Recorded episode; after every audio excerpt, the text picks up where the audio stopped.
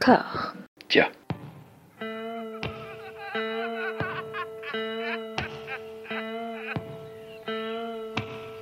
And now for something completely different. Would you like to talk about the meaning of life, darling? Sure, why not? Philosophy for two? Right. Provided the movement never forgets that it is the inalienable right of every man or woman or woman to rid himself or herself or herself. Agreed. Thank you, brother or sister or sister. Where was I? I think you finished.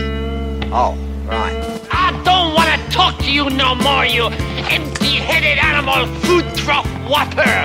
I fart in your general direction.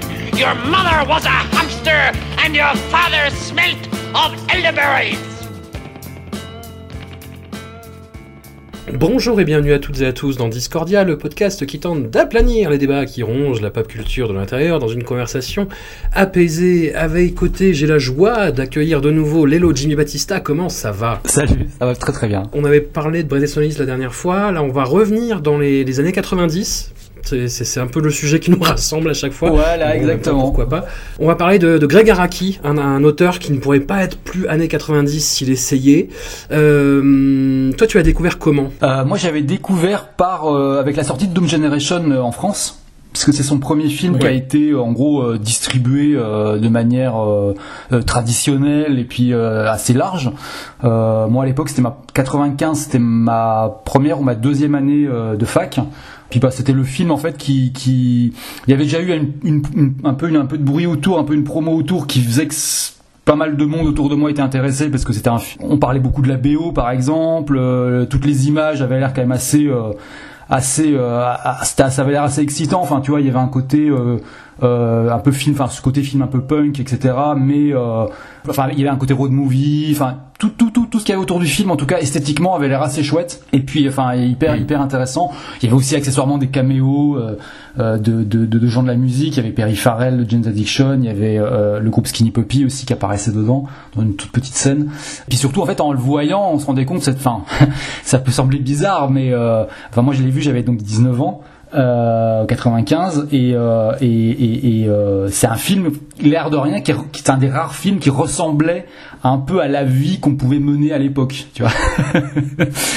Pas aussi euh, pas aussi trashy on était on n'était pas euh, en, poursuivi par des néo-nazis euh, à, à travers les États-Unis tu vois. Mais euh, mais c'était voilà c'était très proche dans les façons de se fringuer la musique euh, puis même les relations entre les gens. C'était assez proche de ce qui se passait à la fac à l'époque euh, en 95 euh, à l'âge de ouais 19 ans quoi tu vois c'est mais de manière à juste un, un poil exacerbé quoi euh, euh, mais c'est vrai que j'avais vraiment autour de moi des gens qui qui, qui ressemblaient beaucoup au, au personnage du film et euh, et, et, et, euh, on se retrouvait souvent dans des situations qui étaient assez enfin finalement assez proches finalement. Et, et c'était un film qui en ayant l'air un peu exagéré un peu sauvage était finalement beaucoup plus réaliste et, proche de ce qu'on vivait que je sais pas que, que, que plein d'autres films. Tu vois, que, par exemple, Kids, pour moi, me semblait beaucoup plus de la science-fiction, alors qu'il est sorti à la même époque. Parce que c'était vraiment un milieu Ouais. différent, c'était les skaters, c'était New York, et puis c'était ce, ce délire de sortir avec des, des, des, euh, des filles vierges, enfin, ça me semblait vraiment, là, on avait l'impression de vraiment toucher un truc un peu euh, malsain et qui appartenait à une, à une autre forme de société, tu vois. Alors que Doom Generation, ça ressemblait à, ça ressemblait à la fac, en fait, voilà. Oui, oui, puis il y avait moins ce, ce, ce côté un petit peu crapuleux que pouvait avoir le, le Harry Clark des années-là, quoi. Enfin, déjà, en fait. Ouais, parce que c'était, enfin, Doom Generation, même si y a le côté, on retient le côté euh, un peu euh, exubérant et tout, euh, c'était assez bienveillant, enfin, comme film finalement. Hein, c'est, c'est, c'est, c'est un, un espèce de, de, de ménage à trois qui marche plutôt pas trop mal, même si avec quelques petites difficultés. et puis, euh, et puis en fait, euh, c'est, il y a- enfin, les, les, les gens ont des sentiments vachement purs en fait. Dans, dans, dans, dans, le film, c'est pas du tout un truc trashy quoi, pas, pas tant que ça en fait. Il y a, y a un côté très euh, spleen adolescent qui, Ouais. qui fascine Greg Araki euh, tout au long de sa filmographie, mais qui est moins, comme je le disais, euh, ten- tendu, on va dire, que dans les Larry Clark, Ouais. et moins évanescent, vaporeux que dans certains à l'Artley qui sortaient un petit peu à la même époque. Ah oui, carrément, ouais, ouais, ouais, ouais. ouais. Alors, bah après, les, les, enfin, moi, je sais que de, euh, pour revenir à l'époque et me remettre un peu dans le contexte, euh, les gens euh, que je fréquentais, en tout cas autour de moi, aimaient aussi beaucoup à l'Artley, mais parce qu'il avait, il avait ce côté un peu plus, on va dire que c'est- enfin, en fait, c'est assez marrant, mais ça, la, la scission se faisait plus à l'époque au niveau, presque au niveau de la musique, euh, autant que du, que du que du que du cinéma en fait. C'est-à-dire que euh, Doom Generation allait plus parler aux gens qui avaient les cheveux longs et écoutaient Ministry, on va dire, et euh, ou Nine Inch Nails et Ouais. ces trucs-là, qui à l'époque n'étaient pas des, des, des groupes aussi euh, euh, grand public qu'aujourd'hui. Et, euh, et puis, euh, et alors que Al Hartley parlait plus à un public qui allait, euh, qui lisait les Inrecuptibles, pour, pour vraiment schématiser, hein, on va dire. Euh, Mm. C'est-à-dire avec un côté beaucoup plus, euh, euh, voilà, euh, les, les BO de, de Al Hartley, c'était beaucoup plus euh, des, des choses comme PJ Harvey ou d'ailleurs qui a ensuite finalement joué dans ses films. Et euh, il y avait un côté beaucoup plus, oui, euh, beaucoup plus euh, euh, précieux, quoi, ouais, dans, dans Al Hartley. Puis, Ouais. un, puis aussi un peu plus, euh, un peu plus euh, euh, abscon, quoi, par moment. C'est-à-dire le côté euh, très, euh, enfin, on, on a, on a- on avait vraiment l'impression de, de voir les films de quelqu'un qui sortait d'une école de cinéma, alors que euh, Greg Araki moins, même si c'est le cas finalement. Tu disais que Doom Generation était bienveillant. Moi, c'est un film, j'étais, j'ai- je suis un peu moins âgé que toi. J'ai découvert, j'avais, je crois, 16-17 ans lors de sa première diffusion sur Canal+. Moi, la fin m'a traumatisé. Ouais, ah bah oui, la fin, bah moi ça c'est euh, en, en rematant les films pour le pour l'émission là, j'ai- quasiment eu le temps de presque tous les revoir euh, et j'étais su- super surpris. En fait, ce que Doom Generation, ce qui est marrant, c'est que au moment où il est sorti, tout le monde, enfin tous les gens qui en tout cas dans mon entourage avaient adoré parce que c'était vraiment, enfin c'est la première fois qu'on voyait un, film de notre génération avec autant de musique, avec autant de choses qui ressemblaient vraiment à notre quotidien. Euh, et puis avec en plus le côté juste ah, suffisamment exagéré pour que ça t'excite euh, en plus, enfin tu vois que ça soit ton quotidien mais avec un, un, petit upscale et euh, et, et, et, alors j'ai perdu le cheminement de ma pensée, ce qui risque de m'arriver assez souvent je parlais de ça, je sais plus pourquoi je parle, je parlais, je parlais, j'étais parti là-dessus. Tu me disais quoi Ah oui, à la fin, la fin, la fin. Si tu prends tous ces films depuis le début, il essaie de faire ça à chaque fois. Il essaie d'avoir à chaque fois une fin hyper marquante, voire borderline euh, choquante. Enfin, en tout cas, une fin euh, qui te marque vraiment, quoi. Qui t'a vraiment choqué, si possible, une fin assez brutale. Et celle de Doom Generation, elle marche vraiment. Celle qui marche. Je crois que c'est peut-être, une de ses meilleures fins avec celle de Nowhere. Dans un autre genre, enfin dans un autre genre, non, dans un même genre, mais encore beaucoup plus, euh, beaucoup, beaucoup plus exagéré. Mais, euh, mais effectivement, dans Doom Generation, ce que, ce que j'aime vachement sur la fin, c'est qu'en plus elle se déroule en deux temps. Il y a une, il y a une fin un peu euh, trash, enfin très graphique, très violente, et puis euh, il y a une dernière scène euh, de clôture, on va dire. Et je trouve que cette dernière scène de clôture, elle est parfaite. Voilà, un, un plan fixe très long Voilà, ouais. sur l'après, en fait. quoi. Voilà, c'est ça. Et euh, je trouve que, en fait, il y a deux, je crois qu'il y a peut-être deux ou trois plans. Il, y a un, un ou deux plans à l'intérieur de la voiture et un plan de la voiture qui part, avec en plus elle a un espèce de gros smiley euh, peint sur le toit. euh, euh, Enfin, je trouve cette fin super. En plus, il y a l'histoire du briquet. Enfin, on va peut-être revenir dessus quand on va passer sur les films, mais mais euh, il y a ce briquet euh, dans le dans, le- dans, dans, dans le film qui qui a une qui a un rôle quand même assez important. Parce qu'à chaque fois, il a, il a, chaque fois qu'il est allumé, en fait, il, il, il- selon le personnage, il prend une couleur différente. Euh, et à chaque fois qu'il qu'on allume ce briquet, parce que le, le- le- le film commence et on- tout le monde cherche ce briquet qui est perdu dans la voiture, et, euh, et à chaque fois que ce briquet est retrouvé et, et est allumé, il, il se passe, il se passe un sale truc. Ouais. Et donc vraiment voilà, il y a tout un truc comme ça qui, qui joue avec ça. Et en fait, le fait de, de finir avec le briquet qui revient et, qui est allumé une dernière fois, il y a, y a vraiment un côté genre voilà, c'est genre euh, ça se termine mal. euh, certaines personnes s'en sortent, euh, d'autres non. Et, euh, et, avec cette histoire de briquet qui revient, ça donne un côté un peu genre voilà, on, repart encore à l'aventure, mais on sait pas vers où et ça risque de très très mal se finir quoi qu'il arrive. Et j'aimais bien ce ton-là, enfin cette, cette, dernière note là quoi. À l'époque, moi, par rapport à tous les films un peu cool et violents euh, qui pouvaient sortir euh, dans, dans ce même laps de temps, Tueur Né, les, les autres films de Tarantino, euh, tout- toute cette nouvelle vague un petit peu enragée, euh, Doom Generation, moi, ça m'avait... euh, bah, déjà, la fin m'avait traumatisé dans un mauvais sens, et euh, moi, je trouvais que c'était un objet un peu poseur à l'époque. J'ai- retrouvé le cheminement de ma pensée de tout à l'heure. J'ai retrouvé. fait, le truc, c'est que je, parlais justement du fait qu'à l'époque, tout le monde avait, avait beaucoup aimé le film, enfin dans, dans, dans mon entourage en tout cas. Et c'est surtout dans les années qu'on suivi, en fait, à partir des années 2000, euh, les gens ont, ont commencé à revoir Doom Generation en se disant. euh, ah, c'est horrible, ça a très mal vieilli, c'est hyper adolescent, c'est hyper poseur justement. Et en revanche, euh, tu vois là pour préparer l'émission, euh, je me suis dit bon voilà, je vais je vais je vais jeter un œil dessus. Et euh, je crois qu'on a un peu plus la, on a un peu eu la même euh, la, la- la même réaction, c'est-à-dire que je m'attendais vraiment à, à trouver un truc euh, complètement dans son formol de 95, euh, impossible à regarder en 2019, surtout quand euh, bah, maintenant moi j'ai 43 ans, donc euh, c'est plus trop le même délire.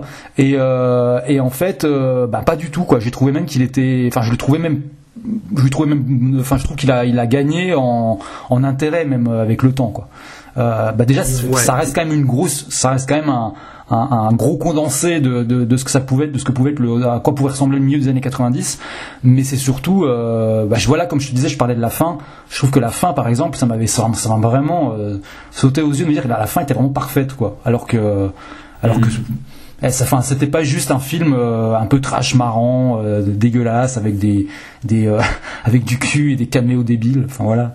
Et, euh, et j'ai trouvé que vraiment il y avait il y avait plein plein de choses intéressantes dedans que j'avais j'avais pas remarqué au début ou, ou que j'ai revu mais euh, c'est que ça en fait ça m'a fait un peu la, la même impression que quand j'ai revu Breakfast Club.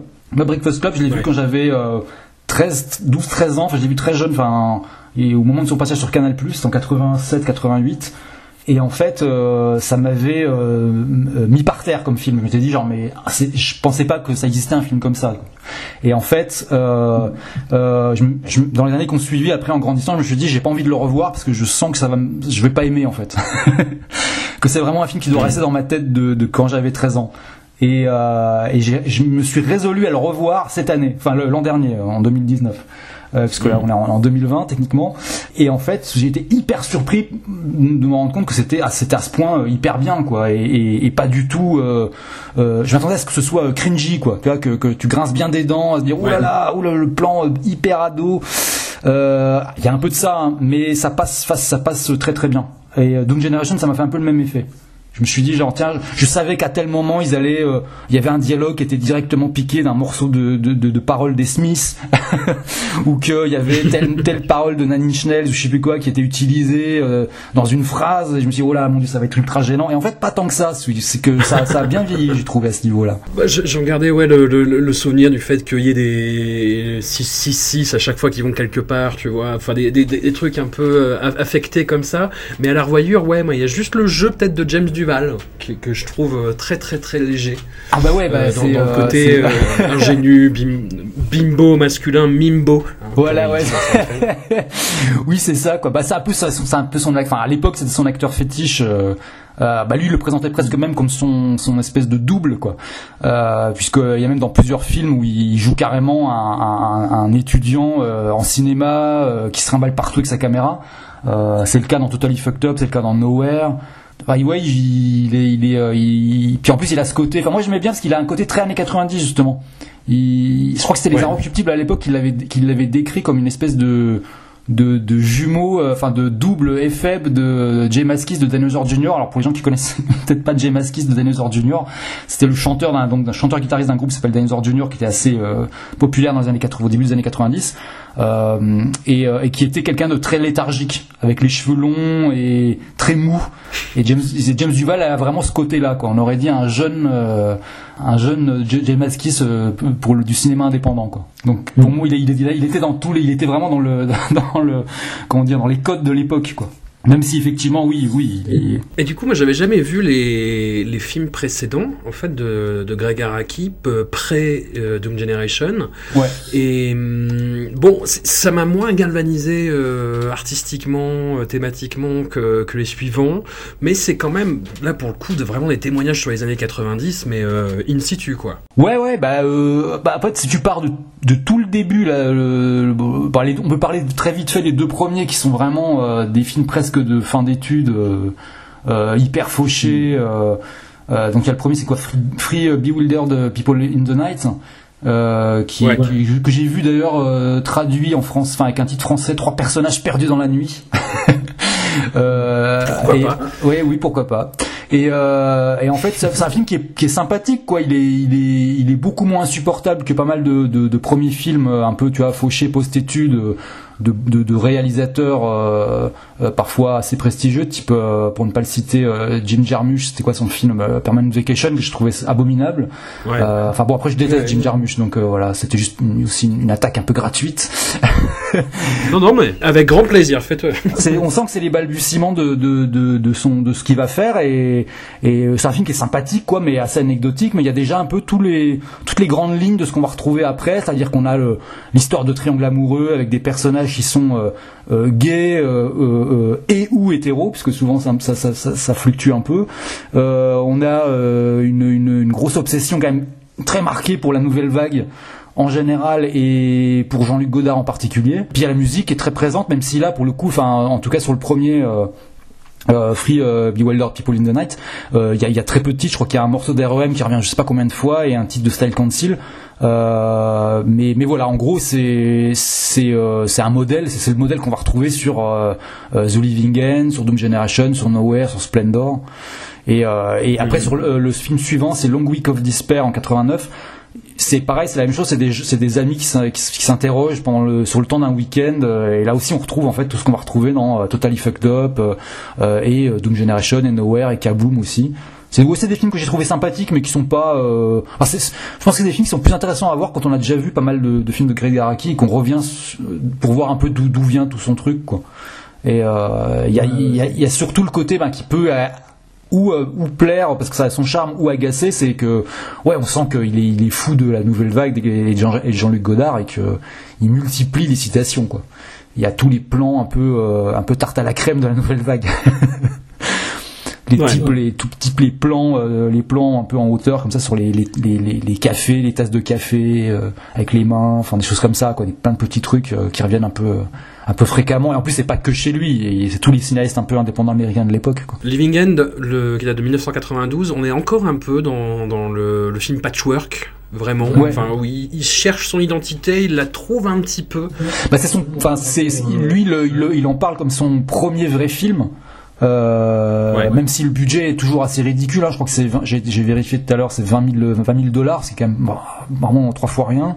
Et puis il y a toujours, bon bah là on retrouve toujours effectivement euh, le, le, le, truc sur la nouvelle vague est toujours ultra présent. D'ailleurs, bah, le, un des persos principaux est, est critique de film. Euh, il a chez lui, il a des posters de je sais plus, je sais plus quel film de Weekend, je crois.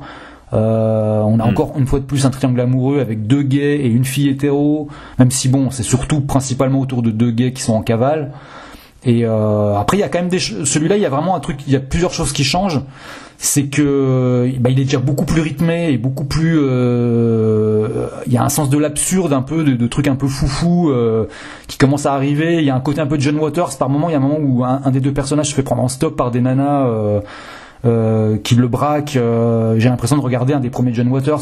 C'est complètement fauché. Les personnages sont outranciers. Euh, euh, puis il y, y, a vraiment des moments, des plans qui, sortent un peu de nulle part et qui sont euh, hyper drôles euh, et qui arrivent en plus comme un cheveu sur la soupe. Je sais pas, il y en a un qui m'avait marqué. Moi, c'est à un moment ils, sont donc les deux personnages sont en cavale et euh, ils s'arrêtent pour pisser. Quoi. Enfin, en tout cas, l'un d'entre eux s'arrête pour pisser. et il y en a un qui reste accoudé, la, enfin appuyé sur la voiture et l'autre en train de pisser, mais il pisse pas au bord de la route, il pisse il est monté sur un espèce de talus à 8 mètres du, de la route et il pisse là mais dans une position hyper pas confortable en fait. et du coup c'était là genre enfin de, de, de, de, juste de ce plaisir de faire un plan complètement débile comme ça qui qui qui, qui est assez nouveau, enfin qui avait pas forcément dans les deux premiers. Et puis euh, il y a un côté aussi un peu euh, gay militant euh, qui est plus présent dans le sens enfin après c'est principalement sur ce film là et peut-être un peu le suivant parce qu'il peut enfin il y a, je crois qu'il y a plusieurs messages en, relation avec le, avec le sida euh, euh, dans le générique de fin, euh, notamment une espèce de dédicace genre aux, élus républicains, etc. Euh, qui qui, bah, qui forcément euh, mettait des bâtons dans les roues des assauts et et puis puis voilà après sinon bah, on a oui au niveau musique on est déjà beaucoup plus proche de ce qui va ce qui va faire par la suite aussi puisqu'on commence à avoir vraiment une BO avec 400 titres euh, de, de, de, de, principalement de rock indé, de, de, de, de noisy pop et de, de, de, rock industriel, quoi. Et puis, euh, et puis voilà. Puis après, on a, on a, bah, je crois que je sais plus sur les deux premiers, mais sur celui-là, on commence vraiment à avoir une première fin un peu. Euh, euh on sent qu'il veut marquer les esprits avec la fin du film, quoi. Mais là, bon, sur, sur le coup, avec Living End, c'est un petit peu raté, je trouve. Elle est un peu trop, elle est un peu trop euh, exubérante la fin. Ouais, mais c'est ça. Les films de, de Greg Araki, dans leur immense majorité, sont très courts. Ils dépassent rarement l'heure et demie. C'est comme tu le dis, des ouais, ouais, des espèces de tripes fulgurants. Moi, ça me fait très bizarre parce que je regarde beaucoup de films indiens en ce moment, et donc un film d'une heure et demie, c'est tout, tu vois. ça m'a beaucoup frappé en fait sur euh, Totally Fucked Up, donc le film suivant de 1993, qui là pour le coup, ouais, est, vraiment un, un, objet assez fascinant quand on est euh, vraiment fan de, de, Greg Araki et, qu'on ne connaît pas trop sa, filmographie avant Dome Generation, parce que dans ce film-là, il y a les germes de, Nowhere, il y a, c'est le premier film qu'il fait avec James Duval, il y a le côté aussi euh, confession filmée qui va être assez, euh, enfin qui va revenir vraiment comme un leitmotiv dans sa filmographie. Il y a bah, typiquement, bah, tu vois, la scène où ils prennent tous des extas en cercle, bah, c'est quelque chose qui va revenir dans Nowhere. Enfin, et tout ce que tu disais aussi sur le, discours sur la, l'identité, la fluidité, en fait, sexuelle qui est très très très euh, bah, forte et puis euh, qui, qui est surtout en fait montrée comme une évidence en fait où c'est jamais euh, quelque chose qui est brandi en, en, étendard ou qui qui a tendance un peu à effacer le reste du film. Non c'est quelque chose qui est, qui est très naturel finalement et qui était assez déstabilisant à l'époque. Ah bah ça c'est aussi un truc qui lui, qui lui correspond pas mal à lui parce que même si il a il est en fait c'est assez marrant c'est que si on regarde un peu euh, ses interviews euh, au fil des années euh, il se comment dire il, se décrit comme comme comme comme étant ouvertement homosexuel et, et, etc mais mais mais il, il, a il a également été avec des femmes en fait euh, il a notamment été avec euh, avec euh, Robertson, l'actrice de, Splendor, mm. euh, à la fin des années 90, je crois, ou début des années 2000, je sais plus. Et mais en tout cas, et, et, durant cette période-là, j'ai des interviews où je lui disais ah mais en fait moi je je veux, je veux aucune étiquette, je suis ni gay ni euh, est sûrement pas hétéro parce que il a il a été gay on va dire trop longtemps pour pouvoir euh, faire un faire un, switch mais mais qu'il il, il mettait en avant un peu ce côté justement il pouvait passer de l'un à l'autre euh, en fonction de, la période ou en fonction de, de de, bah du je sais pas du contexte dans lequel il était quoi. Après il y a, par la suite il est revenu au truc vraiment un peu plus militant un peu plus gay et tout Bon, je sais pas, c'est aussi un truc. Enfin, en tout cas, c'est un truc qui est présent chez lui visiblement, quoi. Euh, mais ouais, dans le film, oui, euh, c'était en plus. Enfin, moi, enfin, ce que je trouve. Alors déjà, oui, ce qu'il y a aussi, c'est que Totally Fucked Up, c'est le premier film de ce qu'il appelle la Teen Apocalypse Trilogy qui est euh, qui, bah, qui comprend bah, Totally Fucked Up, Don't Generation Nowhere, qui en fait, alors, selon ce qu'il qu'il a présenté, il a présenté lui, c'était une, une, une tentative de mélange entre euh, bah, ce qu'il a fait avant, donc les films un peu queer, euh, ouvertement gay, et les films euh, de John Hughes, quoi, Breakfast Club. Euh, Seth Boozy pour Sam, etc. Quoi. Et pour, le, pour ce, ce premier, ce premier film, en l'occurrence, ça marche moyennement bien parce qu'on a. ce, qui est, ce tu dis, c'est qu'il y a une super esthétique il y a plein de trucs intéressants. Euh, on sent qu'il commence, voilà, il commence déjà, il commence à développer plein de trucs qu'il va, va, va utiliser par la suite. Euh, notamment s'il y a beaucoup de scènes de nuit. Euh, il y a tout ce truc, bah voilà, il y a, ce truc de fluidité sexuelle, de drogue, de machin. Il y a plein de parties y a, bah, il y a beaucoup de. en plus là, il joue beaucoup avec la vidéo sur ce film parce que c'est, en gros, c'est, un peu un. Il y, a, beaucoup de, scènes qui sont juste des, des, des interviews de gens filmés en en face caméra quoi. Et euh, il y a plein d'intertitres, il y a plein de, slogans qui, qui, arrivent à l'écran. Euh, et l'esthétique, en fait, ça me fait penser un peu comme si je feuillette un magazine, c'est-à-dire que l'esthétique est chouette, mais qu'il n'y a pas beaucoup de substance à l'arrivée quoi. Et euh, c'est-à-dire qu'effectivement, il y a, y a, plein de choses du, de, de, ces films suivants qui arrivent déjà. Il y a James Duval, donc qui arrive pour la première fois. Euh, on a effectivement bah, James Duval qui interprète en plus un personnage avec une caméra qui filme, donc euh, qui, qui, est aussi un peu euh, euh, qui, a ce côté-là de, de, enfin, une espèce de deuxième réal à l'intérieur du film.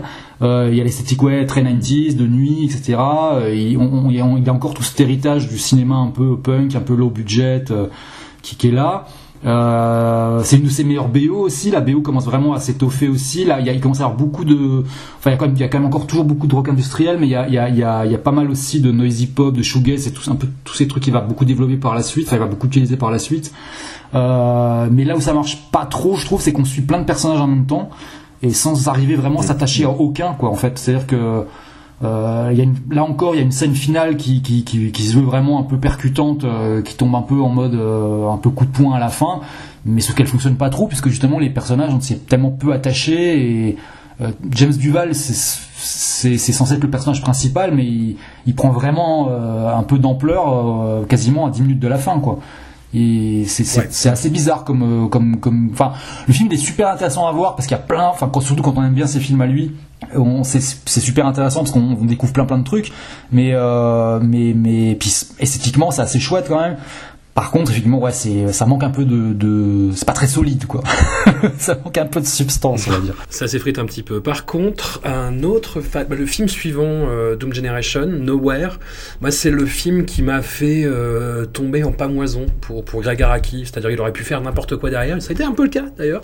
Bah je euh, je le- je l'aimerais quand même éternellement pour ce film qui ne vieillit pas tant que ça. Enfin, il y a énormément de plans qui sont euh, vraiment datés années 90, mais enfin tous les plans dans les chambres euh, d'ados en fait. Tu vois, avec les grandes fresques murales derrière, avec des paroles de chansons écrites sur les murs, avec des filtres bleus, jaunes, verts, rouges, euh, hyper flashy tout le temps. Mais je trouve que le film a quand même son l'énergie du film lui, lui fait passer les, les, les années euh, sans que ce soit trop dommageable en fait. Hum, bah moi c'est clairement celui que je enfin un de ceux que je préfère euh, moi enfin c'est même je pense je pense mon préféré euh, si si je joue sur la carte un peu affective aussi quoi. C'est à dire que je pense que clairement il y a Ouais. No- pour moi Nowhere et Mysterious Skin sont au-dessus de tout le reste. Mais je mettrais Nowhere un tout petit peu plus au-dessus parce que ouais voilà c'est pareil je l'ai vu au ciné euh, moi pour le coup je l'ai vu le jour de la sortie puisqu'on avait bon on avait vu Doom Generation euh, en 95 donc euh, euh, c'était devenu un peu un réal qu'on avait qu'on suivait et qu'on a dont on attendait vachement la suite en plus parce que bah le, le, le- là on se disait vraiment il peut euh, il- comme tu disais quoi là il quoi quoi qu'il fasse derrière ça sera ça peut être que bien tu vois. Et, euh, et, et effectivement euh, bah, je- moi je me souviens très bien de la, de la séance de ciné euh, qui était un soir euh, je sais plus enfin le, le jour de la sortie donc un mercredi je me faisais un mercredi soir et c'était blindé c'est à dire que là c'était je faisais mes études à Nancy la salle de ciné était vraiment bondée quoi. Et, euh, et, et le truc qui était euh, qui m'a qui m'a pas mal marqué c'est surtout euh, parce que c'est c'est pareil une fois de plus la fin euh, euh, qui est qui est pour le coup là peut-être une de ses plus brutales euh, Ouais. voilà on peut pas raconter puisque c'est c'est c'est en plus c'est irracontable. Euh, et, et c'est vrai qu'en sort enfin j'ai jamais j'ai rarement vu une salle bondée comme ça euh, se prendre une- un tel truc dans la gueule et se dire qu'est-ce qu'on vient de voir là? Qu'est-ce qu'on a on a rien compris en fait. Parce qu'en fait moi ça m'a ça m'avait en fait ça m'avait pensé un peu à en plus Nowhere est sorti à peu près dans la même période que le Lost Highway de de, de, de- de Lynch. Ouais. et Lynch en gros tout le monde allait le voir et tout le monde revenait en mode j'ai rien compris c'est génial. Tu vois enfin ce côté un peu cliché euh, qu'on Mm. peut avoir avec Lynch quoi et euh, il y avait ce côté là et en fait ce qui est marrant c'est que Greg Araki avait pas encore la carte. Il avait pas encore fait assez de films il était pas encore entré un peu dans, dans, dans le dans l'habitude de- c'était pas encore entré dans l'habitude des gens de, de, de voir ces films. Et, et du coup euh, ils ont été vachement choqués par celui-là parce qu'il était il était beaucoup plus euh, tu vois Lynch aurait fait un film comme ça ça serait passé sans, sans problème. Mais là vraiment les gens étaient Ouais. euh, étaient complètement déstabilisés. Ils disaient mais qu'est-ce qu'on vient de voir? On savait enfin la plupart des gens, je me rappelle à l'extérieur du cinéma, ne savaient pas s'ils avaient vu un truc génial ou une énorme merde. C'était, euh, c'était assez, euh, c'était assez jouissif aussi parce que bah, c'est, c'est assez, c'est assez cool de, de, comment dire, de, de, de, bah, de cliver autant, quoi, enfin, de, de- d'arriver à, à, à, à mettre les gens un peu dos à dos. euh. C'était en plus, enfin, comme il est, euh, il- euh, euh, Greg Araki, euh, pa- pa- parmi les gens dont il est ultra fan, il y a forcément il y a, il y a John Waters et, euh, et il est un peu ce précepte-là. John Waters a toujours dit voilà, si, si- à partir du moment où tu as au moins 50% des gens qui détestent ce que tu fais, c'est que, tu- que ça commence à devenir intéressant quand même. Et, euh, euh, tu commences à parler, tu vas te prendre des grosses, des grosses critiques négatives. Bah, dans Doom Generation, il avait eu, euh, il avait été, il avait, il avait eu, euh, comment s'appelle ce, ce critique américain, euh, Roger, Roger Ebert, c'est ça? Euh, Roger Ebert, le, le- ouais, le critique très célèbre aux US, qui, qui lui avait euh, mis 0, euh, enfin, 0 sur 5 ou sur 10, je sais plus comment. Enfin, en tout cas, il lui a mis 0, quoi, ce qui, ce qui fait assez, assez rarement. Et, euh, et en gros, voilà, ça c'est un, pour, pour quelqu'un comme John Waters, qui est un peu une de ses idoles, c'est un, prix inestimable. Et donc ouais, effectivement, avec Nowhere, là, tu te retrouves euh, bah, dans cette situation-là, avec vraiment les gens, voilà, une, une partie des gens qui qui, te dit, qui se disent, mais ce mec, qu'est-ce qu'il fait? Il fait n'importe quoi, et, et- et l'autre qui, trouve au contraire que c'est qu'il qu'il a atteint un, un stade encore plus intéressant, quoi. Et euh, en plus, ce qui était génial, c'est que, enfin, sur ce film-là, on avait l'impression qu'il avait appuyé sur la pédale de disto. Euh, sur tout. Enfin, parce qu'il y avait, il y avait, je sais pas- je sais pas combien de personnages dans le film, Là, on est sur un nombre euh, qui est quasiment, enfin, sais, j'arrive- c'est impossible à tenir puisqu'il y a des, personnages qui apparaissent 3 secondes, euh, qui réapparaissent plus tard. Enfin, on- ça, ça peut être assez difficile à suivre d'ailleurs. Euh, il y a plein de caméos d'acteurs et d'actrices télé. C'est ce qui participe du côté hallucinant de ce film, quoi. C'est que tout d'un coup, tu vois passer une actrice qui jouait dans un sitcom, genre La Fête à la Maison, tu vois. Mais c'est exactement, c'est exactement ça. Bah, C'est-à-dire que t'as des, aussi bien des, des, des, des acteurs de Beverly Hills ou Alerte à Malibu qui étaient des, act- des, des séries euh, de l'époque très identifiées que des des trucs des années 70. T'as des, t'as des acteurs qui jouaient dans Freeze Company ou dans Brady Bunch. qui sont des trucs très très gros aux USA. Mais euh, bon, en France, tu les, tu les reconnaissais quand même parce qu'ils avaient joué forcément dans un téléfilm à la con. ou- Et c'était assez délirant. Quoi. Et en plus, ils, ils se permettaient... Enfin, bon, il y a des références pop euh, dans tous les coins. euh, alors, en plus, à l'époque, ça se faisait pas encore trop, enfin, de, de, de, de, de faire de la citation, euh, on va dire contemporaine, quoi. C'est-à-dire que le mec dans le film, il, il- il fait des parodies quasi, quasi, euh, enfin, très évidentes de trucs comme Clueless, euh, Kids, euh, Showgirls, qui c'était des films qui venaient de sortir, enfin, qui étaient sortis deux ans avant, quoi. Donc euh, c'est c'est pas un truc qui se faisait vraiment ça. On commençait à parodier un truc au bout de au bout de 5 ou 10 ans. C'est-à-dire qu'aujourd'hui on le fait puisqu'on a internet, tout est immédiat, mais Ouais, je trouve que le film réussit ce que Tuernay avait, essayé, avait euh, assez raté et ce qui vieillit de plus en plus mal en plus. Ouais. C'est-à-dire vraiment cette espèce d'outrance visuelle de tous les instants, vraiment, et le côté euh, parodie télévisuelle. Je sais pas si tu te rappelles de, dans Tuernay, il y a un moment quand il raconte la jeunesse du personnage de Juliette Lewis, de, de Mallory, Ouais. euh, c'est une parodie de sitcom. Bah, là, Nowhere, c'est c'est ça à l'échelle d'un film entier en fait, et ça fonctionne. Enfin, le, le ton est juste. Il y a et en plus il y a des montées dramatiques complètement inattendues. Il y a deux personnages qui vont avoir une issue funeste, qui sont euh, bah, qui sont- le- le- leur, leur euh, leur fin est montée en parallèle. Ouais. Et c'est un truc qui est assez glaçant en plus avec des quelque chose qui revient. Tu vois cette espèce de télévangéliste qui annonce l'apocalypse en permanence. Enfin, et ça fonctionne quoi. En plus, il y a, enfin, il y a le côté euh, sexe-violence qu'il y a dans tous ces films euh, à, à plus ou moins, à plus ou moins divers degrés. Mais dans celui-là, il est beaucoup plus, à la fois beaucoup plus euh, euh, délirant, mais en même temps beaucoup plus cru et, malsain, quoi. Parce que, euh, enfin, y a, comme tu dis, il y a des personnages qui, qui m'ont pas trop raconté, mais qui, ont un, qui, va arriver des sales trucs, mais c'est vraiment des sales trucs, quoi. C'est, c'est-à-dire qu'on est, vraiment sur, sur des, des, choses beaucoup plus, finalement, qui sont à la fois beaucoup plus, dé, euh, comment dire, euh, euh, il y a un côté, euh, enfin, il y y, a une scène d'agression euh, slash viol euh, qui, qui, est- qui est filmée de façon bubblegum en fait, dans une chambre d'ado. euh, Enfin, c'est et tout est, euh, et c'est assez, c'est assez déstabilisant comme film en fait. Et en fait, c'est assez marrant, c'est que j'ai- appris ça en, en le revoyant là. euh, le film n'est jamais sorti en DVD aux États-Unis. Euh, à cause de la BO parce qu'il y a tellement de titres Ah. mais il y a, y a, pour le coup, je les ai comptés Ouais. et j'ai oublié, le- j'ai oublié le, le- le chiffre pour le coup. Je me le suis pas noté. Mais il y a un truc comme 47 morceaux. euh, et que des trucs mais énormes quoi il y a genre ça va de Nine Inch Nails à Radiohead Chemical Brothers euh, plus tous les groupes habituels qui, qui ramènent du type Babyland Free Kill Cult et compagnie et en fait y a, les droits musique sont tellement hors de prix que le, le, le DVD Ouais. est inéditable aux États-Unis en fait alors qu'en Europe tu le trouves dans n'importe quelle solderie euh, à, à 90 centimes quoi Dans, dans la bande originale, je trouve qu'il y a un virage pop, d'ailleurs. Ouais, ouais, ouais. Bon, c'est l'époque aussi, c'est que il est comme c'est quelqu'un qui, est- enfin, il a dans toutes ses interviews, il raconte toujours qu'il est toujours à l'affût en musique euh, de tout ce qui se passe en fait, quoi. Et, et là, c'est- enfin, en milieu des années 90, il y a eu la grosse période Britpop, c'est-à-dire 95-96 et 90, bon, le temps, le temps que le film se fasse, etc. Donc là, on est en 97. Il y a un petit décalage, mais oui, il y a, il y a- il y a un peu tous les, euh, il y a beaucoup de groupes Britpop. Il y a Suède dedans, il y a bon Radiohead qui à l'époque était un peu rattaché à tout ça. euh, euh, euh, également euh, enfin oui il y a- il y, a Blur enfin des groupes comme ça quoi effectivement qu'on qu'on n'aurait pas retrouvé dans Doom Generation par exemple quoi et y a un- y a- après ça se prête aussi peut-être plus aussi au film qui est plus euh, bah, qui tape sur quand même plein de niveaux quoi puisqu'on est à la fois euh, à un moment on est dans une chambre d'ado euh, euh, un ado un peu edgy à un moment ça va être un, une ado euh, plus- beaucoup plus euh, normcore euh, euh, cinq minutes après ils sont dans une soirée euh, complètement tous drogués euh, au fin fond de Los Angeles euh, Enfin, il y y a plein de types d'ados et de et différents dans tout le film, quoi. Ouais, je te, je te parlais de pop parce que le, son film suivant, Splendor, euh, c'est- c'est c'est un objet qui est beaucoup plus sage et beaucoup Ah ouais. plus. euh,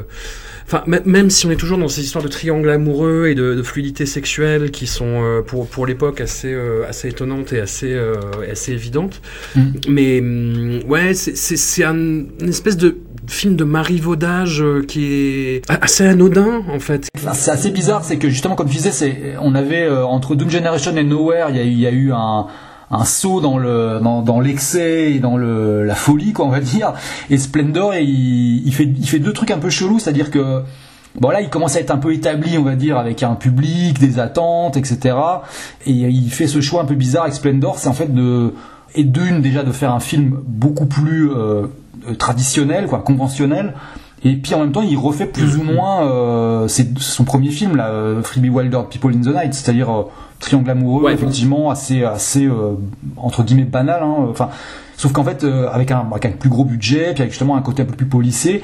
Moi, je trouve que le film, il arrive, en plus, il arrive un peu tard. Euh, Enfin, Ouais. un peu tard. euh, On est 99. Et je- à l'époque, il y y, y a déjà eu euh, ce film là, euh, Threesome, je sais plus ce que c'est le titre français. euh, Deux garçons, une fille, trois possibilités. et en gros, voilà, il y a déjà eu ce truc là qui est passé par là, donc euh, les gens sont peut-être moins. Mais par contre, le- là où c'est- là où c'est intéressant, ça reste quand même intéressant, c'est que il présente un peu le, le, il fait un film assez sage, mais où il présente vraiment le, le, le comment dire, le, le ménage à trois, le triangle amoureux, sous un angle assez positif en fait, quoi. en mode genre oui, ça peut marcher. Ouais, ouais. Et c'est ça qui est assez, euh, c'est ça qui est assez rigolo quoi dans, dans le film et qui le rend, bah, pour le coup, qui il est quand même un peu twisté quoi. C'est pas juste un, Mm. un film conventionnel ou quoi. Par contre, pour le coup, on parlait de la musique, mais là, là, c'est sans doute sa moins bonne BO de, de tous ces films. Euh, parce qu'elle est- elle est hyper anachronique en fait, c'est-à-dire enfin anachronique. Euh, c'est-à-dire qu'il y a beaucoup de big beats et de techno pour stade, comme on appelait ça à l'époque, c'est-à-dire euh, euh, vraiment de la, de la grosse euh, du, gros- du, du gros son anglais euh, qui va de on va dire Orbital à des, des gros trucs à la, à la limite à la fois de Boy Slim. Et on est en 99 et ce- ça sonne déjà daté en fait. C'était vraiment une musique Ouais. qui, qui- qui avait vraiment eu son, enfin en tout cas en Europe, euh, qui avait été au pic euh, en 97 euh, et qui, qui a- qui vraiment commencé à redescendre après. Et, et 99 c'était vraiment genre, euh, c'était plus trop possible d'écouter ça quoi. et, euh, et de, de le trouver dans un film de Greg Araki, c'était un peu, c'était un peu étrange quand même. Il y avait un petit air de revenez-y de Doom Generation parce qu'on retrouve au casting euh, cet acteur très très étrange qui n'a joué bien que chez Greg Araki en fait. Ouais, qui exactement. s'appelle euh, Jonathan Sketch et, et qui là est charmant et, qui fait une, une composition absolument délicieuse mais ouais derrière moi je l'ai revu dans une flopée de série B voire Z il joue dans Roadhouse 2 Ah ouais?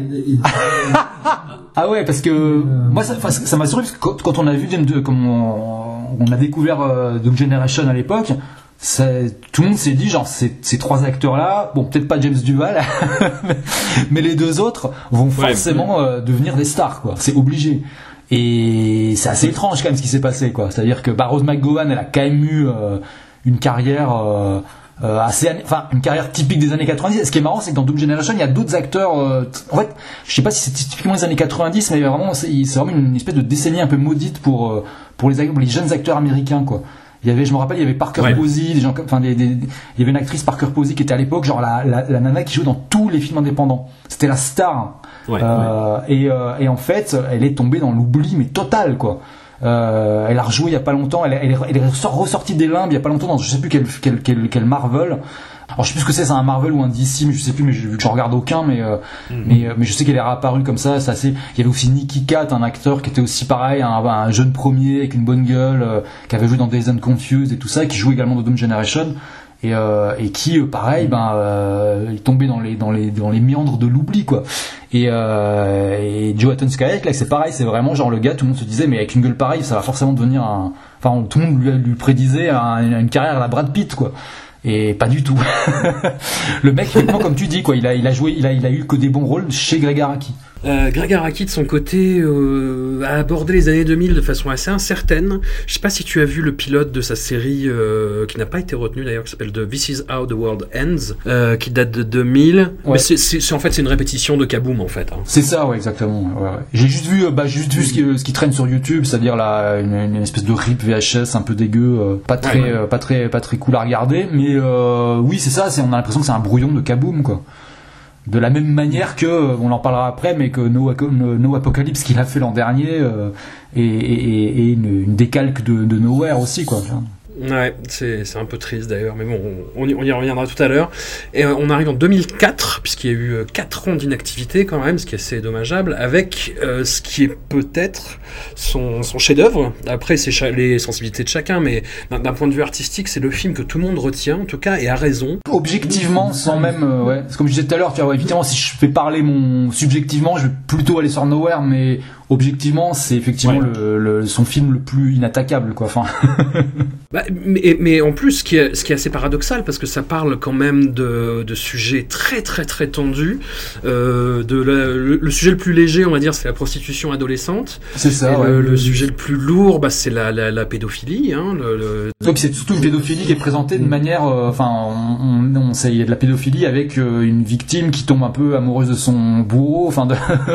donc ça c'est assez, ça, ça, ça rend le truc vraiment encore plus, euh, encore plus tendu, quoi. Effectivement, parce que moi ce que je trouve vraiment super avec ce film, c'est que c'est un, c'est son film le plus propre, on va dire, le plus présentable presque, euh, extérieurement, Ouais, c'est-à-dire qu'on dirait qu'il a coupé tout ce qui dépassait dans tous les autres. Tout, tout ce qui enfin tout ce qui est qui est dans le tapé dans le rouge, il a tout enlevé et euh, il a fait un truc beaucoup plus euh, plus, plus posé, plus calme, euh, plus traditionnel. euh, euh, même dans la BO, pareil, il y a beaucoup moins de titres que d'habitude. Il, a, il, il a quasiment tout misé sur deux de ses groupes préférés, qui sont Slowdive et Cocteau Twins. Et, euh, et Ouais. en gros, euh, par contre, tout le côté un peu justement dérangeant et, euh, et, et tendu et déviant, il l'a il mis dans, enfin c'est dans le dans, dans le propos du film quoi, qui euh, qui est une adaptation d'un roman euh, de Scott Heim que j'ai pas lu, mais euh, mais euh, il a bossé, enfin ils ont bossé ensemble pour pour pour le truc pour le film parce que enfin euh, Araki a, écrit bah, quasiment tous ses films. Sauf, bah, on va en parler après, euh, Smiley Face entre autres. Et euh, mais voilà, enfin c'est, c'est, il a quand même réussi à faire un truc extrêmement perso et euh, en plus que je trouve qui est à la fois un film hyper adulte et qui fonctionne aussi comme un teen movie, en même temps un film assez grand public, enfin en tout cas très accessible, même si bah ouais le propos est ultra radical et hyper euh, dérangeant quoi. Et euh, et c'est pas, aussi pour rien que bah, je sais que autour de moi j'ai quelques personnes qui détestent vraiment Greg Araki, enfin ses films, et qui euh, adorent celui-là pour le coup, parce que euh, là ils reconnaissent que oui on peut pas, il y a rien à dire.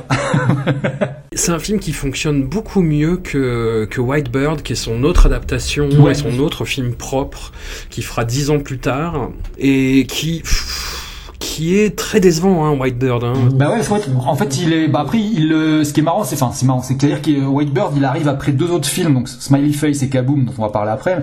Et en fait, euh, c'est des films un peu particuliers parce que Smiley Face, c'est genre virage à 180 degrés, euh, il part sur complètement autre chose. En plus, c'est pas lui qui l'a écrit, donc il, c'est vraiment, il y a, on sent vraiment le côté genre j'ai fait mon film le plus lourd et le plus euh, dark avec Mysterious Skin, donc je vais me faire plaisir à faire une grosse comédie stoner et, euh, et changer complètement de registre. Et après, il fait, euh, il, il se dit bon maintenant je vais revenir à mon matériau de base. Il refait Kaboom qui est en, qui reprend les- tout- toutes ces, tous ces trucs de toutes les obsessions de ses premiers films.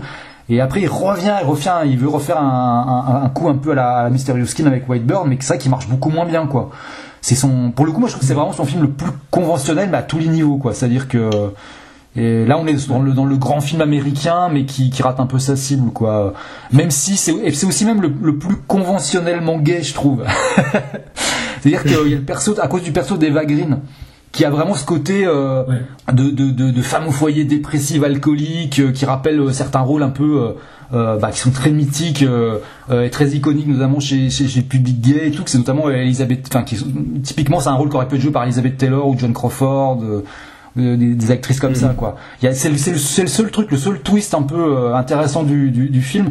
Le reste euh, fonctionne moins quoi. Après bon un, je crois que c'est un, Laurent- euh, c'est un roman de euh, comment Laura Kachich c'est ça? Je sais plus. Et Ouais, ouais. bon c'est je suis pas super fan non plus à la base donc ça, ça joue aussi pas mal mais après les, les, les, les acteurs actrices sont super dans ce film mais ouais je sais pas ça décolle pas en fait. C'est pas ça, ça j'ai l'impression que ça n'atteint pas vraiment son but c'est euh, je sais pas Contrairement à Mysterious Skin, qui est, euh, je trouve, le, le film se, peut se résumer, entre guillemets, par le- la scène avec Billy Drago, qui est absolument terrible, qui, qui joue, donc Billy Drago, c'est c'est cette, cette tronche du cinéma euh, hollywoodien des années 80, qui, qui joue un client euh, du prostitué euh, interprété par Joseph Gordon-Levitt, Ouais. et c'est euh, un, un client malade, en fait. Voilà. Et, et cette, c'est- la scène est absolument terrible, mais elle est filmée et approchée avec une douceur assez déconcertante en fait. Et tout le film est, sous ce, sur ce ton là en fait quoi. On te parle de choses terribles mais en te disant enfin en, en- en te- en- en t'enveloppant en te disant non mais ça va aller. C'est un ton enfin c'est un peu un- une impression qu'on retrouve également euh, comme je disais tout à l'heure dans Doom Generation ou des films comme ça. C'est-à-dire euh, on, on- il se passe plein de choses plus ou moins euh, trash et plus ou moins terribles, et- mais en même temps il y a toujours ce côté un peu euh, ouais de douceur, bienveillance, de pureté, etc. euh, qui, qui, qui reste euh, qui reste le, le fil directeur quoi. Et euh, même si voilà c'est dans, dans deux films pour le coup très très très très différents, mais euh, mais il y a on sent qu'il y a quand même un petit, enfin il y a un truc qui relie tous ces films là quoi. Et il y, a- quelque chose qui me frappait aussi euh, à la revoyure de certains de ces films, de Kaboom en particulier, c'est à quel point, tu, tu l'as dit sur ses tout premiers longs, en même temps, même si c'est un peu plus normal euh, à cette époque-là, mais il fonctionne toujours sur des budgets, mais vraiment hyper serrés, quoi. Et dans, dans Kaboom, ça m'a frappé, c'est qu'il filme toujours en plan très très très serré, en fait. On a l'impression qu'il est toujours dans, la, dans, dans les mêmes 20 mètres carrés, en fait, quoi. Ouais. Après, c'est peut-être aussi l'époque parce que ben, euh, j'ai vu, je, je voyais le, il y a pas si longtemps une interview de euh, Richard Linklater qui était aussi un, un gros réal dans les, enfin, on va dire un réal euh, qui, qui euh, par exemple, dans les années 90, il y a, y a eu plein de réalisateurs comme ça qui ont fait genre euh, des premiers films indépendants, ensuite qu'on qu'on fait un, un premier petit succès, qu'on qu'on ensuite qu'on eu la confiance de majors qui leur ont filé des millions pour faire des trucs. euh, euh, et puis après, bah, avec les années 2000, tout ça, c'est un peu pété la gueule, malheureusement, quoi. Euh, Enfin, surtout les années 2010, et euh, où là, vraiment, tous ces mecs avaient réussi à grimper un peu à film à film après film. bah, ils se sont retrouvés à devoir gratter un peu partout pour, pour, pouvoir tourner, quoi. Et c'est vrai que Kaboom, on a l'impression qu'il revient presque au début, quoi. Et le film, il est assez, il est assez, comment dire, clinquant, quoi. Il y a des belles couleurs et tout. Enfin, mais on sent que c'est fait avec 3 francs 6 sous. Euh, Ouais. Il est très court aussi, il dure 1h20 et des brouettes. Bon, après, tous ces films sont, sont courts, mais. euh, mais euh, on, on a l'impression qu'il veut faire la, la Teen Apocalypse trilogie, tout ce qu'il a dit en trois films, il veut le faire en un film et en 1h20 quoi. Et, euh, et du coup il y a 10 000 Ouais. pistes à la fois et c'est euh, c'est assez. Enfin moi je, je trouvais que le début du film était assez réussi et en plus il avait, je crois qu'il avait bien renouvelé sa team d'acteurs. Euh, notamment il y avait euh, Hayley Bennett, là, une, une- la- la- la- l'actrice principale du film que je trouvais vachement bien, enfin qui était très typiquement, euh, elle faisait très Greg Araki quoi. Elle a ce côté, Ouais. euh, euh, comment dire, euh, sexy, intello et agaçante en même temps. Tu vois. non, je trouve que ça fonctionnait vachement bien. Puis euh, le truc, c'est que le film, en fait, à un moment veut aller vers quelque chose de, enfin, un, veut un vrai dénouement de, de presque presque un, un dénouement de film de science-fiction, quoi. Et ça, ça, ça marche pas du tout, je trouve. Euh, la fin est, la fin pour le coup, elle fout vraiment tout par terre. Quoi. Puis tout est précipité dans les dix dernières minutes, quoi. Ouais, ouais. Et, euh, et j'aimais bien moi le, le, le retour de James Duval en en, en mec euh, en, en, en trentenaire euh, quadra euh, toujours aussi apathique puisqu'il revient dans, dans le film il a un petit rôle. Et, et à contrario, Mysterious Skin, qui est un, qui est un film qui dure 1h45, folie furieuse, ouais. il a une ampleur quoi dans la mise en scène. Il y a des, euh, il y a des plans larges, il y a des, euh, justement, il, il s'attarde dans, dans ces banlieues américaines qui, ouais. bah, qui servent plus ou moins toujours à chaque fois de, de, de décor, mais vraiment à l'arrière-plan. Et là, là, euh, voilà, c'est ça, qui est assez déstabilisant, je pense aussi pour les, les aficionados de, de Greg Araki quand ils voient Mysterious Skin, c'est que ouais, c'est, euh, voilà, il s'ouvre un petit peu plus sur le monde quoi. ah ouais parce que bah, quasiment tous ces films se passent à Los Angeles sauf euh, Ouais. sauf Mysterious Skin qui, qui est plus dans le Midwest américain avec bah, le décor euh, et, la vibe typique de ces endroits là quoi très plus rural quoi et euh, en plus il le fait très bien je trouve et euh, mais c'est vrai que Mm. ouais on sort complètement de parce que ouais je- enfin il faut que je vérifie mais à Splendor je suis je, je- c'est le- j'ai juste un doute pour Splendor mais tous les autres euh, tous les autres sont, se passent à Los Angeles quoi donc euh, Splendor et Mm. White Bird c'est les deux seuls je crois qui se passent pas à Los Angeles mais à vérifier enfin outre Mysterious Skin Et Voilà, et autre film qui se passe à Los Angeles, Smiley Face, qui voilà, c'est un peu les montagnes russes, hein, la, la filmo de Greg Araki, c'est-à-dire qu'il te balance un, un énorme uppercut dans la tronche, que ce soit Nowhere ou Mysterious Skin, avec derrière ouais un une, une redescente euh, assez fulgurante. Smiley Face, c'est euh, tu peux pas faire plus gros contraste je pense parce que là ouais il fait c'est sûr, ouais. Euh, C'est, en plus, c'est le, je crois que c'est le dernier terrain sur lequel on, on l'attendait euh, euh, après Mysterious Skin, c'est de faire une comédie stoner, quoi. Enfin, c'est quand même Ouais. le truc le plus, euh, le plus euh, ramasse que tu peux faire, quoi. Et euh, en plus, c'est, le scénario n'est pas de lui, ce qui est la, une première pour euh, de- à ce moment-là, quoi. Enfin, c'est la première fois qu'il fait un film dont il écrit pas le scénario. Euh, en plus, c'est un film qui euh, était de, qui était perdu dans le development hell depuis des années. Euh, j'ai un peu checké euh, sur des, des, des, des, des interviews et tout. Euh, c'est un, un, un, un scénario récupéré qui était dans les tiroirs depuis 5-6 ans. euh, il devait se faire, il devait se faire au début des années 2000 avec Winona Ryder. et ça, Ouais, a pas ouais, ouais. pas du tout pris et, euh, et il l'a récupéré comme ça et, euh, et du coup bah oui plein de gens le enfin en tout cas plein de, de, de, de gens qui aiment beaucoup le film de Greg Araki aiment beaucoup moins celui-là parce que c'est quand même complètement autre chose moi je le trouve génial enfin c'est bon pas mon préféré parce qu'évidemment c'est c'est un autre registre quoi mais mais euh, je trouve qu'en en- j'aime pas beaucoup j'aime pas trop les comédies stoner qui m'emmerdent assez facilement enfin assez rapidement généralement mais là, celle-là, elle va vraiment jusqu'au bout du truc, quoi. C'est, il y a quand même des plans euh, où il se passe rien pendant euh, 2 minutes 30. Où c'est juste Anna Faris, euh, qui est genre euh, incroyable dans le film, qui, qui sourit bêtement pendant 2 minutes non-stop, quoi. avec rien. Avec juste un fond de télé derrière, quoi. Comme, comme ce que tu pourrais voir euh, dans, la part de quelqu'un qui est défoncé, quoi. Et, euh, non, puis il y a un côté, genre, cette histoire avec cette nana qui s'enfonce minute après minute dans, dans, un, dans un espèce de, truc où, tu sais qu'elle va jamais réussir à, se sortir de la merde dans laquelle elle s'est foutue. Et euh, il y a juste un truc que je trouve étrange ensuite, c'est la fin qui est euh, qui est assez déstabilisante quoi. Qui est qui, qui est un peu, on sait pas si elle est ou moralisatrice ou euh, ou au contraire assez assez assez comment dire assez osée quoi. Je sais pas. Et, et en plus elle, elle donne une vibe très triste je trouve au film. C'est assez, euh, Ah bah, assez bizarre. Ouais, c'est assez bizarre comme, comme fin. Pour le coup, là, il a, il a encore réussi son coup de faire une fin dont tu te souviens bien, quoi. Pour le, après, à savoir si elle est réussie ou pas, je sais pas. C'est, je sais toujours pas quoi en penser à ce stade-là, tu vois. Par contre, je trouve que le film, en- il fonctionne euh, vraiment hyper bien, quoi. En VF aussi, très bien. Trouve que c'est Ouais, c'est surtout la deuxième partie, moi, du, du film. À partir du moment où elles volent le, le, le manifeste du Parti communiste, Ah oui, oui, oui. euh, où, où- où d'un coup le film, ouais, tu te dis, ah bah tiens, ça va dans une direction un peu étrange. Mais c'est justement, c'est le smiley face, c'est l'art du contre-pied en permanence. C'est-à-dire Ouais, que ouais. films de stoner, généralement, ça se finit bien, euh, les gens sont sympathiques, euh, même s'ils Ouais. sont un peu déchirés, euh, voilà, tout, tout finit en liesse. Bah là, non. Ah oui, non, là, ça se termine pas très bien, puis, euh, enfin, Ouais, et puis c'est ouais, je sais pas, il y a, il y a vraiment un truc un peu étrange. Bah, vraiment, je, enfin, je sais pas, je, je- c'est un film qui, qui mérite d'être revu. Enfin, s'il y a les gens qui l'ont pas vu ou qui l'ont pas revu depuis longtemps, c'est euh, moi le, de le revoir, ça m'a fait, euh, enfin, j'étais assez euh, assez agréablement surpris de, de, de, de voir que le film était, ressemblait à ce point à rien d'autre, quoi. Enfin, c'est assez particulier, quoi. Je l'ai- pas revu depuis le depuis l'époque, donc en 2007, où il était même pas sorti au ciné euh, à Grenoble d'ailleurs. Je l'avais vu en douce.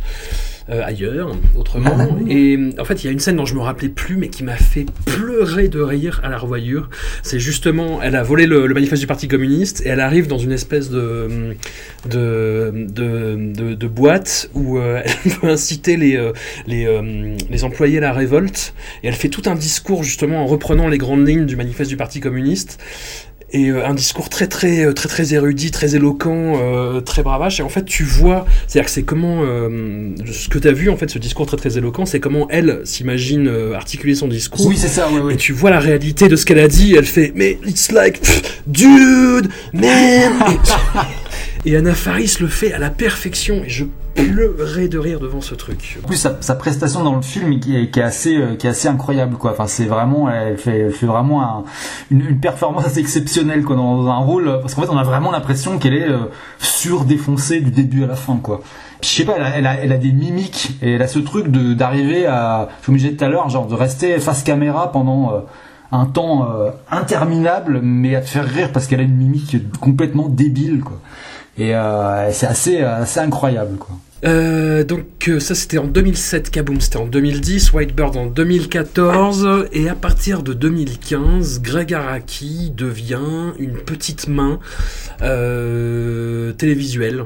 Voilà, où il tourne pour des séries dont j'avais jamais entendu parler, genre Greenleaf, Red Hawks. Et puis, il se spécialise un peu malgré lui, je pense, enfin j'en sais rien en fait, dans, dans des séries adolescentes qui lui doivent énormément. Euh, du type Riverdale, du type euh, l'horrible 13 Reasons Why, qui est absolument ignoble, du type euh, Evers, qui est une adaptation donc du film qui s'appelait Fatal Games en français. Voilà, la grand grand grand teen movie euh, mal aimable, on va dire des années 80. Je sais pas si tu si, si t'aimes bien ce film Fatal Games, Je suis pas ultra fan, mais euh, je reconnais que c'est un, enfin c'est un super film quoi, dans son dans son créneau quoi. C'est pas ce que je préfère, mais en tout cas euh, objectivement c'est un, c'est un, c'est un, c'est un film à voir absolument quoi. Euh, moi, c'est, je pense que c'est juste, je sais pas, je, je, je l'ai revu il y a pas très longtemps et ça m'a un peu, euh, j'avais un meilleur souvenir.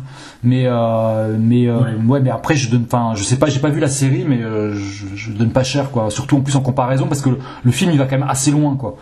Enfin, on dit que c'est un teen movie, mais ça va plus loin que ça quand même. hein. Oui, oui, voilà, ouais, ouais, ouais, c'est, quand même un, un, c'est la frontière entre plusieurs genres, quoi, sans trop, sans trop dévoiler. Bah, c'était cette espèce de, de flirt étrange du, du teen movie américain avec une certaine forme d'anarchisme en fait. Euh, à la fin des années 80, avec des trucs comme euh, bah, euh, Pump Up de volume aussi. ce Bob de volume à la même période, euh, il était sorti l'année d'après, je crois.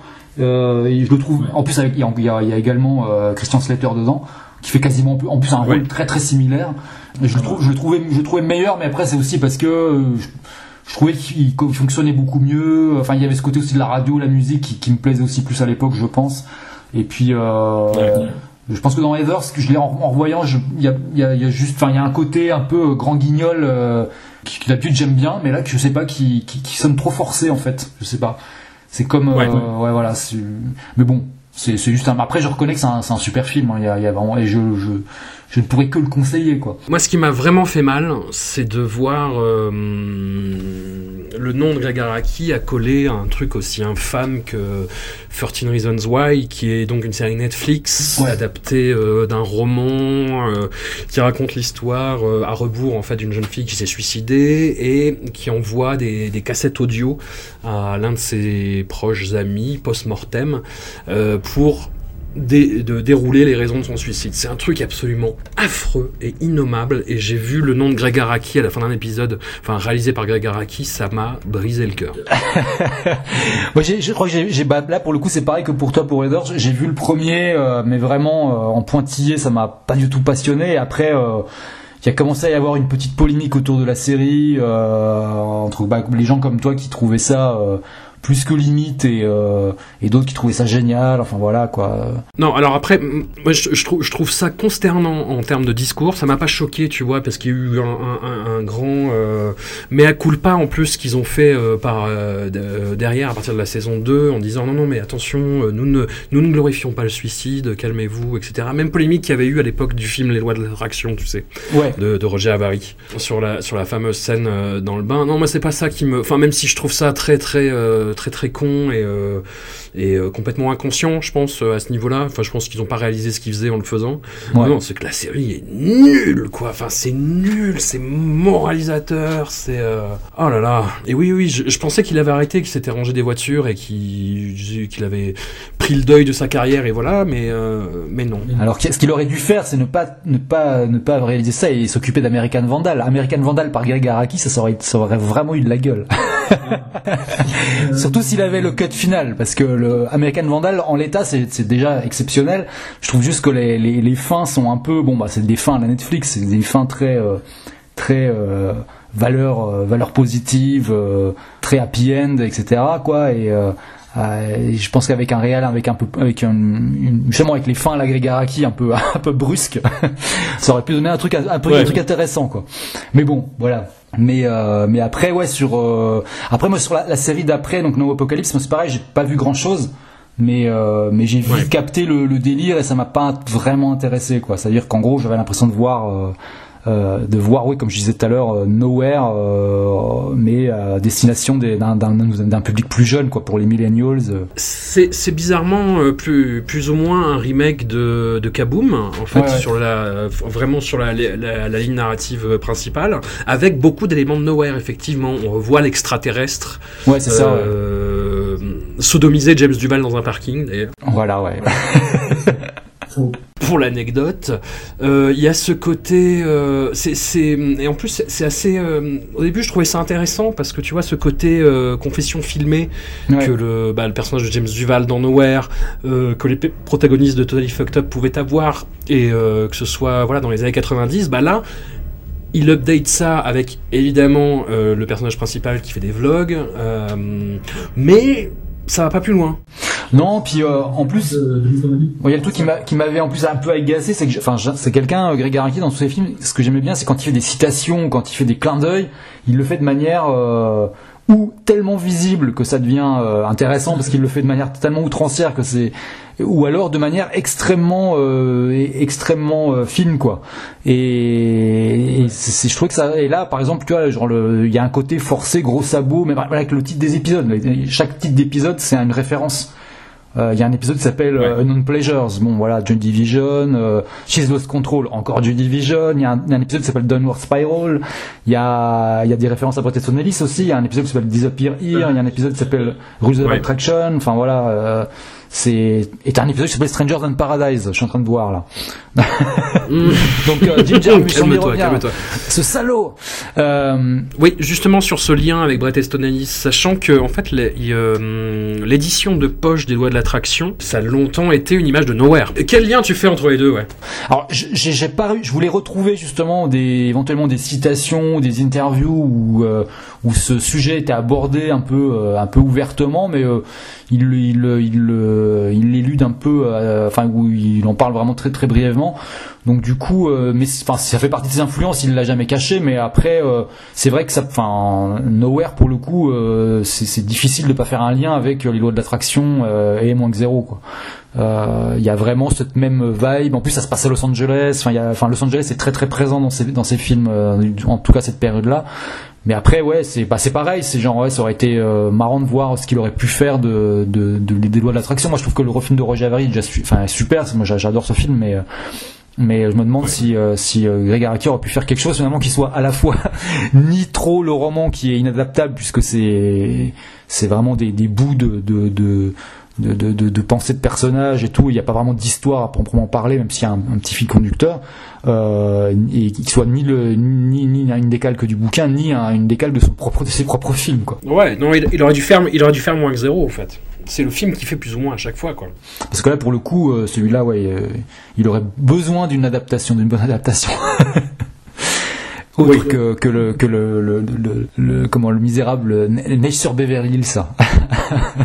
Qui est un témoignage d'époque aussi assez étrange, mais bon, voilà. Et je, je me pose cette question est-ce que le cinéma de Greg Araki peut parler à quelqu'un qui n'a pas eu son adolescence dans les années 90 J'avais pu discuter avec euh, des gens plus jeunes, plus autour de 25, euh, qui, qui aimaient beaucoup ces films en fait. Et euh, il y avait eu une espèce de... Après c'est peut-être euh, très marginal, hein, j'en sais rien, mais euh, j'avais comme ça, euh, j'avais pu, pu rencontrer par dans le biais du, travail, euh, euh, du boulot, etc., de, de- de- des gens ouais, qui avaient... euh, en- entre on va dire 23-24 et puis euh, 28-29-30 et qui qui euh, qui euh, découvert ces films et qui qui adorait quoi.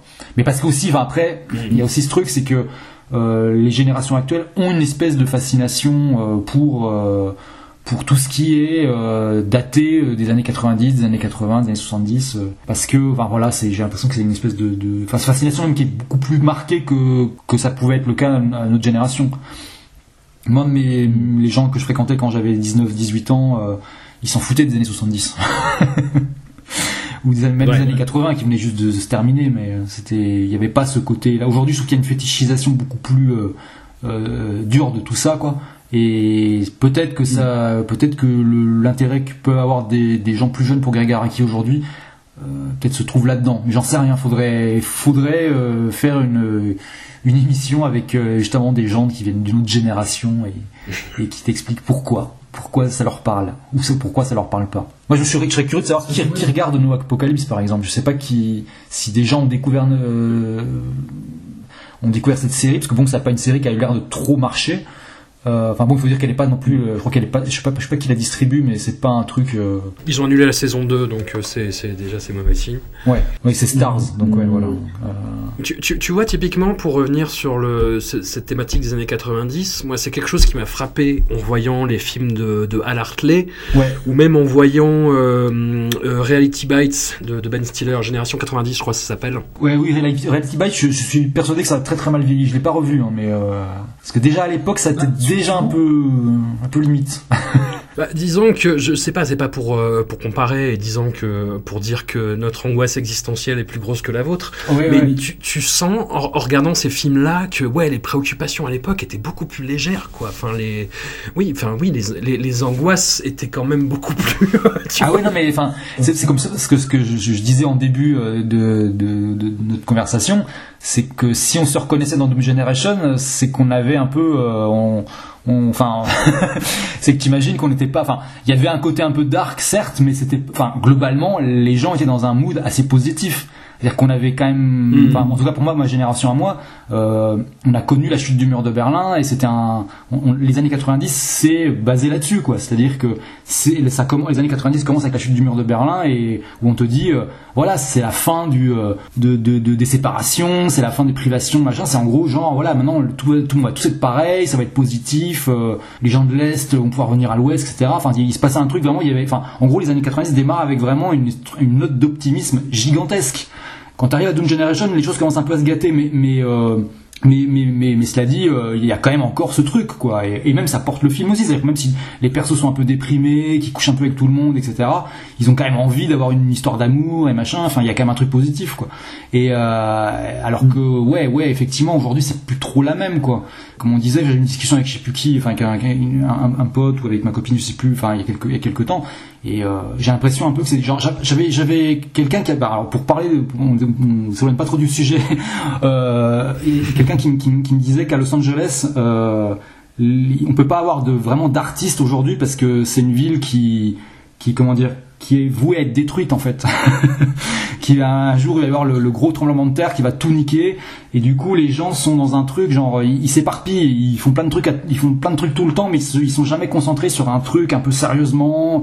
Ils sont toujours un peu comme euh, comme Robert De Niro dans Hit tu vois ils sont toujours prêts à s'en aller euh, à, à- à s'en aller avec toutes leurs affaires dans la voiture tu vois au, au moindre au moindre truc qui, qui, qui va mal se passer quoi.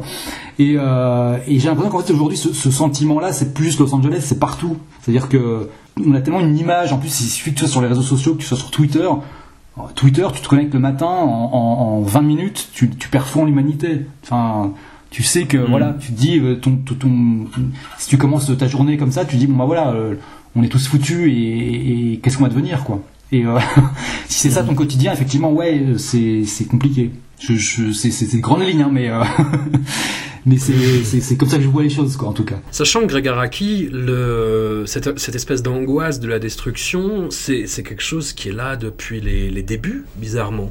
Après, de là à dire qu'il est visionnaire, je sais pas, mais c'est vrai que. hum, ouais, comme, comme on l'a dit et répété, il a quand même fait des films où la, la fluidité sexuelle, c'est quelque chose qui, qui existe et qui est là et qui est naturel, ce qui était inconcevable à l'époque, hein, il faut le resituer quand même. Hein. C'est- C'est-à-dire que maintenant, c'est c'est des choses qui nous semblent un peu plus évidentes, mais. euh, J'aimerais bien faire un, tu vois, si faire une ressortie de de de, de la, la, la Teen Apocalypse trilogie. ça- Aujourd'hui, ça serait assez marrant de voir justement qu'en pensent les gens et euh, et, et ce qu'en dit la presse aussi, tu vois. Je, je, je serais assez curieux, euh, aussi bien au niveau du nouveau public que ce qu'en dit la presse aujourd'hui avec le, le filtre qu'on a aujourd'hui, euh, puis les, les angles qu'on a aujourd'hui. Euh, ça serait assez intéressant, effectivement, parce que j'arrive pas à le regarder avec, avec euh, je, vais pas me mettre dans la place, à la place des gens, quoi. Mais, euh, mais effectivement, des films comme Doom Generation ou Nowhere, ça peut être vu comme euh, hyper en avance sur son temps, ou, ou, ou j'imagine peut-être même hyper choquant aussi, quoi. Tu vois, je sais pas du tout. Puis il y avait un certain décalage qui se créait du fait que c'était aux, aux États-Unis et que ça nous présentait une, une vision exacerbée de ce pays pour Ouais. lequel on a toujours eu une fascination, en fait, tu vois. Et, et là, ça nous montrait vraiment le côté euh, too much, quoi. Ouais, c'est ça. Mais qui aujourd'hui l'est beaucoup moins. Bah ouais, ouais, mais c'est ce que je dis, parce qu'en revoyant les films, c'est ce que je me suis dit, c'est genre, euh, enfin, ça, enfin, ouais, euh, si, si t'enlèves, euh, effectivement, Doom Generation, si t'enlèves le côté road movie et les décors un peu euh, outranciers, c'est très réaliste finalement, quoi. C'est pas, c'est pas du tout. Totally Fucked Up, et, et il est encore plus, parce que là, pour le coup, il y a c'est un film avec zéro budget. avec avec beaucoup de tout est tourné de nuit dans Los Angeles dans des appartements des trucs donc c'est pas il y a rien de très euh, très fancy quoi non ouais ça c'est intéressant à voir ça effectivement Est-ce que tu, tu as vu des traces d'influence, de- d'héritage de, Greg Araki dans des œuvres euh, contemporaines, récentes? Sur les trucs récents, je ne le crois pas. Euh, j'ai peut-être dû me le dire une ou deux fois, mais alors j'ai rien- personne en tête. Euh, en plus, enfin, j'ai beaucoup de mal à garder maintenant les, les noms des réals et des. Enfin, c'est pas que j'ai fait une scission ou quoi, mais c'est vrai que ces dernières années, le. Euh, Enfin, c'est-à-dire que je, me dis qu'on peut plus euh, analyser, enfin pas analyser, mais interpréter ce qu'on voit euh, de la même manière que, que dans les années 90, dans les années 2000, ce que je disais tout à l'heure, c'est-à-dire que dans les années 80, 90, c'était, il y avait un schéma, quoi. C'était genre le film, les gens faisaient leur premier film, ensuite ils avaient un peu plus de budget pour le deuxième, etc. Enfin, ils, grimpaient ou s'écroulaient, mais enfin, mais de film en film, quoi. Il y avait une progression. Alors qu'aujourd'hui, j'ai l'impression que si si tu sors pas un Enfin, tu peux sortir un truc original au début, et puis euh, finalement après, euh, très vite, tu arrives à la case Marvel. euh, si tu acceptes le Marvel, eh ben, c'est en fait si tu acceptes le Marvel, t'as gagné, mais en même temps t'as perdu, quoi. Enfin, c'est très très bizarre.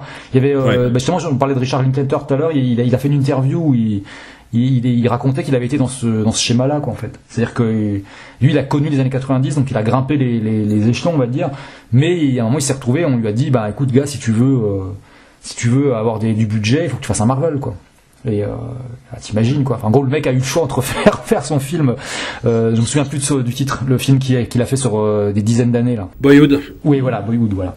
Et en gros, il avait le choix entre partir sur ce projet pharaonique et euh, faire un Marvel, quoi. Donc, euh, quand t'as quand t'as envie de faire euh, envie de faire des films et que ça, te- enfin, quand tu viens de- du cinéma indépendant, j'imagine, voilà, il y a- il y a- le choix, c'est même pas de se faire, quoi. Mais c'est vrai que c'est difficile aujourd'hui de. Enfin, moi en tout cas, je suis déjà pas trop dans la politique des auteurs en, en règle générale, parce que il y a, y a- y a- y a pas tant que ça de. Enfin, déjà, pour moi, un film, ça se fait. S'il n'y a pas juste un réel, c'est pas comme quand. euh, quand c'est que en fait pour moi c'est c'est très bizarre en plus moi j'aime la musique donc euh, comment dire mettre euh, parler d'un réalisateur c'est comme parler d'un c'est comme créditer euh, en, en premier le producteur ou l'ingé son euh, quand tu fais un disque quoi. Avant, avant le mu- avant le musicien. C'est un peu un peu un peu un, un peu un peu bizarre par moment. Enfin sur Grégory ça, ça se ça se justifie complètement parce qu'il y a vraiment un, un, un fil directeur évident. Puis en plus il est euh, il, il écrit euh, il écrit quasiment toujours ses, ses scénarios. Donc euh, dans ces cas-là, c'est, c'est, euh, enfin, auteur-réalisateur. Donc c'est un peu, enfin, je vois les choses un peu différemment, quoi. Mais c'est vrai que euh, aujourd'hui, j'ai beaucoup de mal à voir de vrais, de vrais auteurs évidents. Ouais, ouais, voilà, quoi. Enfin, il y en a, hein, mais, mais là, j'en ai aucun, en fait, si je veux, qui va me venir en tête et je vais me dire waouh, quoi. Et, ouais. Et c'est un truc, euh, j'ai pas mal posé la question là-dessus, puisque j'ai un peu, un peu bossé un peu dans, ce milieu-là, et je me suis dit, mais c'est, c'est pas étonnant qu'il y en ait si peu, en fait. c'est assez, euh, parce que c'est vu que c'est assez euh, compliqué, et, enfin, j'ai l'impression que les, les, les, couches se multiplient en plus euh, entre euh, les gens qui écrivent et, la, chaîne au bout, euh, et, mais à un, à un niveau quasi absurde en fait. Donc c'est comme si tout le monde voulait avoir son, son comment dire, son ça- ça- avoir apporté sa pierre à l'édifice quoi, tu vois. Et du coup, bah ça ressemble, on arrive avec des, des produits à la finaux, finaux qui ne ressemblent plus à rien du tout. Quoi. En tout cas, voilà, c'est un peu l'impression que j'ai euh, souvent. C'est pour ça que je, je vais de moins en moins en projection de films. je, ouais. Co- comment t'en vouloir? Je te, je te filerai, je te filerai des, des titres et puis des cinématographies à explorer qui sont plus galvanisantes que les Marvel. bon, en tout cas, revoyez, revoyez Dune Generation aujourd'hui. C'est, c'est- c'est vraiment euh, quelque chose d'assez, d'assez étonnant et euh, pertinent à plein de niveaux. Ouais, carrément. Vra- vraiment. Voyez Nowhere si vous ne l'avez jamais vu. Voyez Mysterious Skin. Découvrez Greg Araki autrement que par 14 Reasons Why, je vous en supplie. Ouais, surtout. Lélo, un, un grand, un grand merci à toi d'avoir, Bah, participé. Pas de souci. Et puis euh, à très vite. Ouais, à très très bientôt.